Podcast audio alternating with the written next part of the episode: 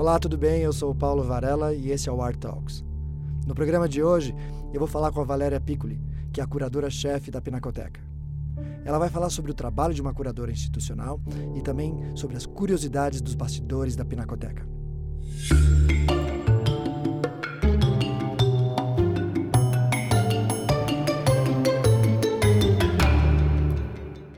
Olá pessoal, hoje eu estou com a Valéria Piccoli, curadora-chefe da Pinacoteca, e hoje a gente vai falar o, qual é o papel de uma curadora institucional. Oi Valéria, tudo bem? Tudo bem. Qual é o seu papel? Me conta. Nossa, como é que eu resumo? Quais são os seus papéis, né? Quer dizer, uh, eu acho que diferentemente de um uh, curador mais independente, né, que pode trabalhar um pouco em cima dos seus temas de expertise, de uh, a partir de propostas de projetos para espaços culturais, Uh, o curador institucional ele trabalha muito a partir de uma coleção, tá. né?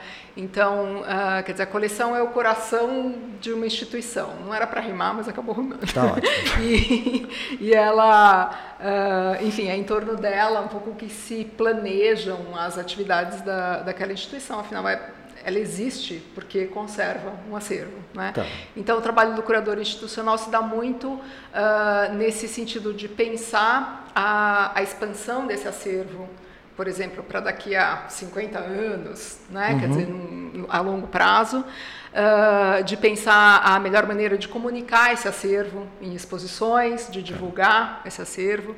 Então, é muito em função disso. É claro que a parte mais visível do trabalho da gente é sempre o trabalho de curadoria de exposições. Tá. Né? Uhum. Mas esse é uma parte, uma pequena parte do que a gente faz. Porque eu vejo que vocês, além de exposições que vocês fazem com o acervo da Pinacoteca, vocês têm exposições que vêm de outros lugares. Né? Exato.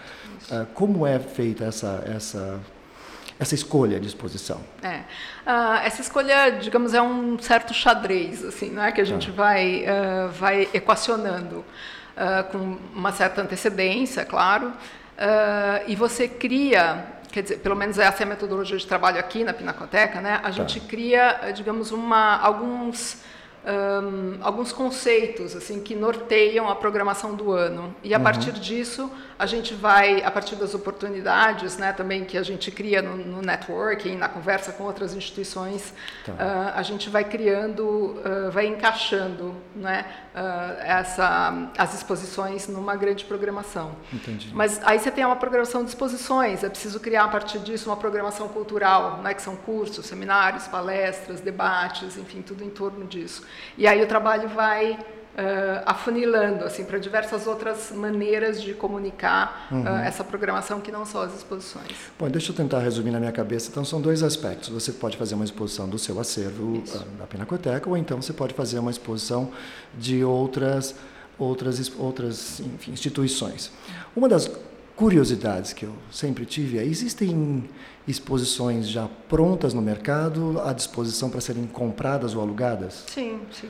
É, isso, isso é, vocês procuram isso? Vocês recebem ofertas de instituições? A gente querendo... recebe muitas ofertas uhum. uh, e, e, também isso passa por um certo crivo, porque eu acho que a, a missão institucional da Pinacoteca, isso está escrito lá no site, tá. né, é trabalhar uh, na divulgação da cultura brasileira na su, no seu diálogo com as culturas do mundo. Né? Uhum. Então, uh, quer dizer, quando uma exposição é oferecida, a gente, a gente pensa em que sentido ela faz nessa discussão, nessa relação com a arte brasileira, né? em que Sim. ela pode iluminar algum aspecto da cultura brasileira ou em algum aspecto da coleção da Pinacoteca. Enfim, a gente procura essa conexão. Se não tem conexão, então não tem por que mostrar. Né?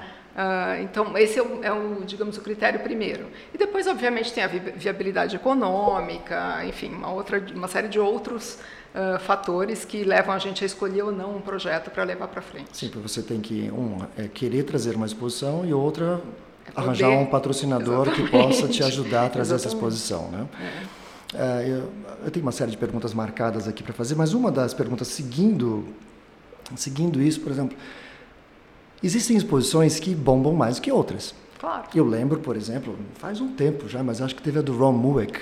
Isso tinha gente virando o quarteirão. Tinha. Né?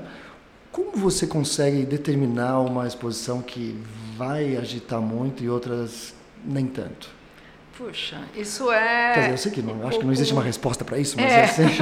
é, é um pouco uma loteria, assim, uhum. né? Tem exposições que você que você consegue de alguma forma prever, acho que porque é um assunto que naquele momento é importante, não sei, às vezes é uma coincidência de fatores, assim. Uh, por exemplo, eu me lembro agora do exemplo de Mulheres Radicais, Sim. que foi uma exposição produzida nos Estados Unidos, uh, que foi apresentada em dois museus nos Estados Unidos, e quando uh, ela foi oferecida para a Pinacoteca uma primeira vez, e a gente não tinha condições, assim, econômicas de, de produzir a exposição, e uh, algum tempo depois a gente repensou isso e conseguiu achar um jeito de viabilizar a exposição no Brasil. Tá. E foi incrível porque o Brasil, a Pinacoteca foi o único museu na América Latina que recebeu uma exposição sobre arte latino-americana, né? que afinal era esse o assunto. E, uh, e eu não sei porque coincidiu com aquele período eleitoral, enfim, em que esse debate estava muito aflorado, uhum. foi incrível a afluência de mulheres jovens que vinham ver a exposição. A gente fez um curso de história da arte em cima do tema. Tá. Enfim, foi uma coisa que mobilizou, assim, e não era previsto, né? Sim. Não era, podia enfim, podia não ter sido um grande sucesso de público, mas naquele momento foi importante abrir aquele debate e foi uma coincidência de calendário. Né? Assim. Numa exposição então, existem. Desculpa te interromper. Não, não vai. Numa exposição existem custos fixos, obviamente tem seguro, trazer, montar, e devem ter alguns custos variáveis. E esses custos alteram quando enche de gente. Ou não, não muito. Não, não. Porque eu digo assim, imagina você tem 2 milhões de pessoas entrando numa exposição e fala assim, nossa senhora, e agora? Eu não tenho como pagar o X. Não, não tem isso, então é um pouco mais tranquilo. É, não, acho que os custos todos incidem nessa pré-produção, né? na, na, fase anterior à abertura da exposição. O resto está dentro da estrutura do, da o própria O resto está dentro da estrutura de manutenção, não tá. tem problema. Há, há, um, há um tempo atrás, houve uma, falando um pouco de, de instituições, nos Estados Unidos isso é um pouco diferente, talvez você possa opinar. Uh, teve uma manifestação uh, no MoMA sobre como uh, o dinheiro estava afetando o comportamento das instituições. Como isso funciona para os Estados Unidos e como isso funciona no Brasil? É, acho que nos Estados Unidos essa questão do uh, comprometimento da instituição com os patrocinadores privados é muito mais visível, porque eles dependem quase que exclusivamente de patrocínio privado. Tá. Né? Uh, e além disso, você tem a famosa cultura de filantropia dos americanos, enfim, Sim. que é uma coisa que todo mundo inveja né, no mundo todo, mas que existe lá, basicamente. No, nas instituições em outros lugares do mundo, no Brasil, enfim, a, essa relação é um pouco diferente, tá. né? porque a gente conta ainda com o aporte de dinheiro do Estado não é para manutenção da, dos edifícios. Uhum. Uh, de novo, vou trazer o exemplo para a Pinacoteca, que é o universo que eu conheço melhor. Claro. Uh, a gente trabalha com dois edifícios tombados, isso tem um custo de manutenção grande. Uhum. Uh, e, enfim, toda essa estrutura é ainda custeada pelo Estado. Né? Tá. A programação da Pinacoteca é que é uh, custeada por patrocínio. Entendi. Né? Então a gente tem é só uma parte das operações do museu que a gente tem que correr atrás de dinheiro, Entendi. né? Quando isso um, isso nos Estados Unidos é uma realidade completamente diferente. Uhum. Inclusive, por exemplo, parte do, do papel, da função do curador numa instituição americana é conseguir dinheiro. Né? E o curador aqui não precisa fazer isso. Tá. Né? A gente tem uma equipe uh, que De é captação. responsável pela captação. Né? Mas lá, enfim, faz parte do, job description do, do curador conseguir financiamento para o museu. Entendi. A, outra pergunta que me fazem muito é, bom, é, um artista gostaria de expor na Pinacoteca. Como é essa, essa captação de artistas, um artista poderia bater as portas da Pinacoteca, oferecer o trabalho para que seja feita uma exposição aqui, ou não é bem assim que funciona o mecanismo na Pinacoteca?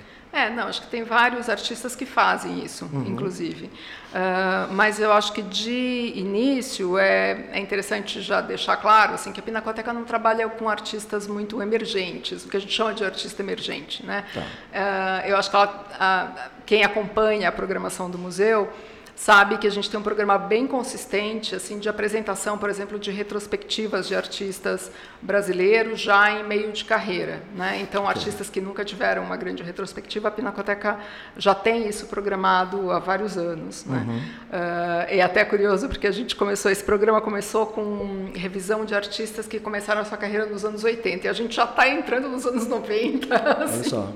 né? Porque, uh, enfim, de fato é um programa que acompanha né, a carreira da, de artistas assim. Uh, então funciona um pouco, uh, como eu te disse, nesse, nesse xadrez do, de equacionar a programação. Né? Uma vez que você define alguns temas norteadores, a gente vai procurar quem são os artistas que trabalham em cima daquele assunto, como é que uma exposição pode continuar o assunto da outra exposição, né? e vai criando esse quebra-cabeças.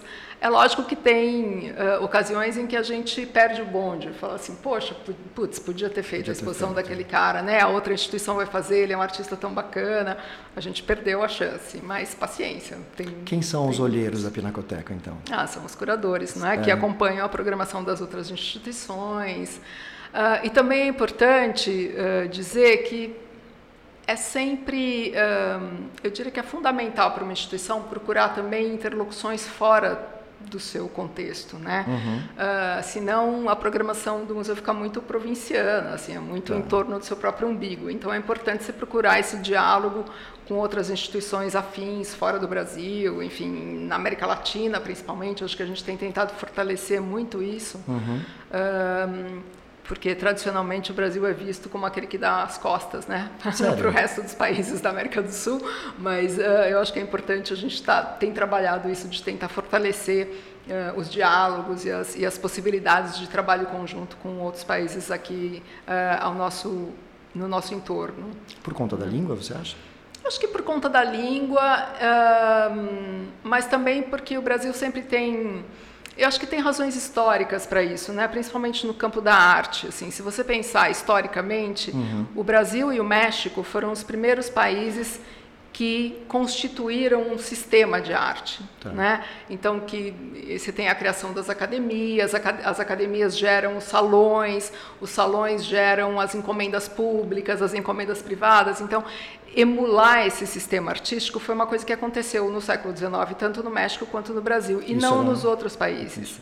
Então, é por isso, eu acho que isso justifica, em parte, porque os artistas brasileiros e mexicanos fazem tanto sucesso tá. até hoje. Né? Assim, são artistas que têm muita projeção internacional, têm muito interesse.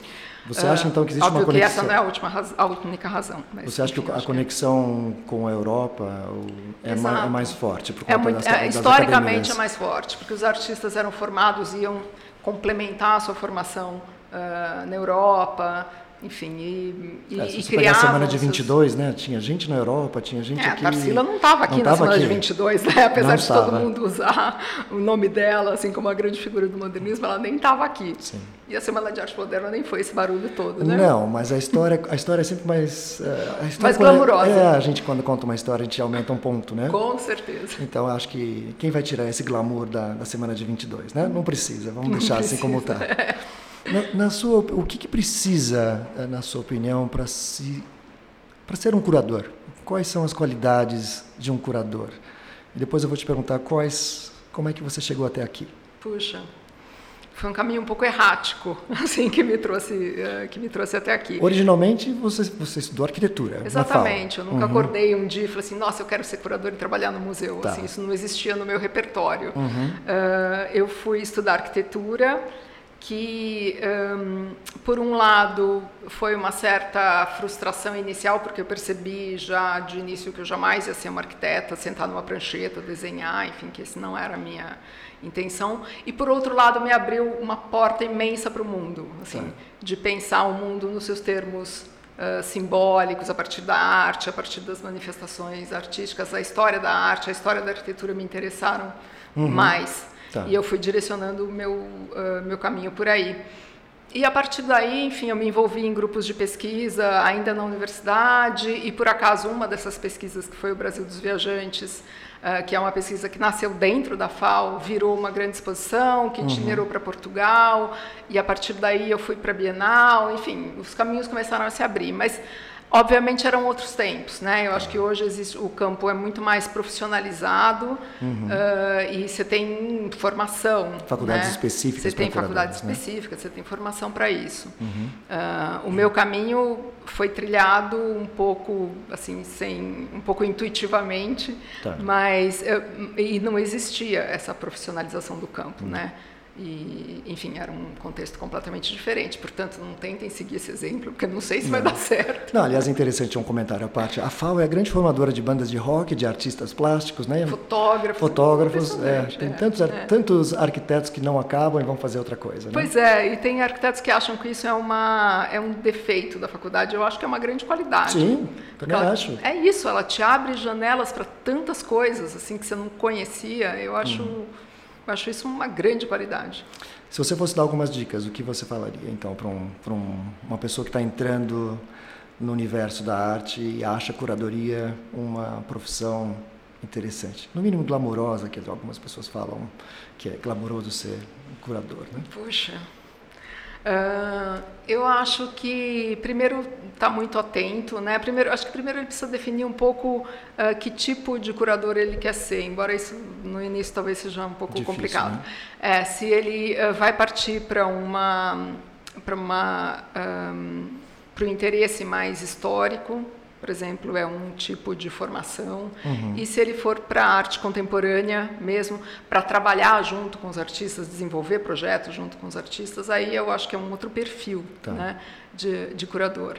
Uh, um é, digamos, ele precisa de uma bagagem maior de história da arte, um pouco, né, de ser um cara um pouco mais uh, digamos, de ser um pouco mais um estudioso, um scholar à moda antiga. Assim. Ter pelo menos um mestrado. Isso, né? e o outro uh, precisa é de uma personalidade mais curiosa, de, uma, de mais habilidades de interpessoais, assim, eu acho que aí ele vai construindo um networking que vai naturalmente abrindo caminhos uhum. uh, para ele, mas acho que são perfis um pouco diferentes. Legal. Vamos voltar então um pouco para a Pinacoteca. E é uma curiosidade minha, é saber como é feita a compra de uma obra de arte. Quem escolhe e como é feita essa compra? Um, a gente chama um, aquisição de obra de arte uhum. uh, e não porque porque a aquisição é qualquer coisa que é acrescentado à coleção né tá. então pode ser por compra pode ser por doação pode ser por empréstimo assim por uhum. comodato enfim tem muitas modalidades uh, pelas quais a gente uh, acrescenta obras ao acervo Tá. Mas, em geral, uh, o que acontece é, é que os curadores, conhecendo a coleção, já sabem um pouco quais são os pontos fortes e os pontos fracos dela. Uhum. E onde a gente pode atuar para fortalecer ou para tornar a coleção mais representativa de certos momentos históricos ou de certos artistas até, né? Porque às vezes, sei lá, foi adquirida uma obra da Lígia Clark nos anos 70, uhum. mas hoje, vendo a carreira toda dela em retrospecto, talvez aquela obra não seja tão importante, a gente precisaria de outra, enfim. Tudo isso uh, é feito pelos curadores, tá. né? Uh, a gente faz uma espécie de lista de desejos, assim, de coisas que a gente gostaria de adquirir. Uhum. E um, até alguns anos atrás, a Pinacoteca ainda tinha uma dotação de verba especial do Estado para aquisição de obras mais históricas. Né? A gente usava para para adquirir obras mais históricas. Isso ficou, obviamente, enfim, com todas essas uh, essas questões pelas quais o Brasil vem passando nos últimos Sim, algumas anos. pequenas mudanças. algumas pequenas mudanças. Uhum. Então, uh, a gente já não conta mais com esse fundo, mas uh, a gente também criou alguns outros mecanismos né, de aquisição. Uh, um deles, e que eu acho muito divertido, são os patronos de arte contemporânea. Tá. Então, um, Me explica o que é patrono aqui na Pinacoteca. Os funciona? patronos, eles são, um, enfim, são pessoas da sociedade civil que são convidados a doar anualmente um valor para o uhum. museu e, tá. para isso, criar um fundo de aquisição de obras, né, de uhum. compra de obras. E um, em novembro, em geral, quando acontece a reunião anual dos patronos, os curadores fizeram, então, a partir daquela lista que eu te descrevi, fizeram um levantamento uh, de quais obras a gente poderia comprar, qual seria o preço, enfim, a gente encaixa um pouco, cria uma série de opções tá. né, para esses patronos e nessa reunião cada curador apresenta uhum. alguns trabalhos defendendo por que, que aquilo é importante para a coleção do museu. E os é patronos quase que uma votam. projeção, uma projeção com é, as fotos. Um, no palco, uma projeção, a gente sobe lá, fala dos trabalhos, fala do artista. E, e aí os patronos votam né, os, os, trabalhos que eles querem comprar até aquele determinado valor que foi levantado né, no, no início do ano. Então, esse, por exemplo, é um, um é uma espécie de um leilão, se puder fazer, só que não é um leilão, não, porque não é na verdade um é, é, qual a obra vai ser escolhida e aí vão dentro daquela, fica uma disputa entre Ok, essa, eu prefiro essa. Ah, alguém tem que ceder e tá bom, então vamos para a sua e não, para Não, tem que ser, na verdade são os mais votados, é bem democrático. Assim, tá. Né? Então vai, vai indo por votação, os que, os que tiverem, os que forem mais votados são os que são adquiridos. Uhum. Até, obviamente, aquele limite. Tá né? Sempre tem alguns que ficam de fora para decepção de alguns curadores. Então, além uh, dessas um, dessas compras, né? Eu acho que a, tem outros mecanismos também que a gente usa para conseguir uh, outras obras da coleção e uma delas é trabalhar com doações, né? Então os curadores têm um papel bastante importante em, em criar relações com colecionadores, né? Que têm obras que eventualmente possam vir a fazer parte da coleção do museu uhum. uh, depois de, depois de um convencimento. assim, né? Então eu acho, eu isso, acho legal, porque isso puxa. é um trabalho muito legal, porque você engaja o colecionador na, na, vida do museu a ponto de ele pensar, poxa, que legal o destino da minha coleção pode ser uma instituição pública, Sim. não é? Uh, então acho que esse é um trabalho bem importante que a gente faz. Ele não tem que se preocupar com seguro, com manutenção das obras, está tudo aqui, quando ele quiser ver, está de portas abertas tudo certo, né? Tudo certo. E, a, e as obras ganham visibilidade pública, né? Sim. E eu acho que isso é o mais importante. Acho que é a missão mais importante do museu. Bom, se alguém quiser participar e quiser ser um, um, patrono. um patrono da Pinacoteca, é só ligar aqui e, oferecer? É, como no, funciona? No, no site está tudo bem explicado como tá. funciona. Sim, Legal. É. Acho que é isso. Ah, Muito obrigado. Imagina, eu que agradeço. Obrigado mesmo. Tchau, tchau. Tchau.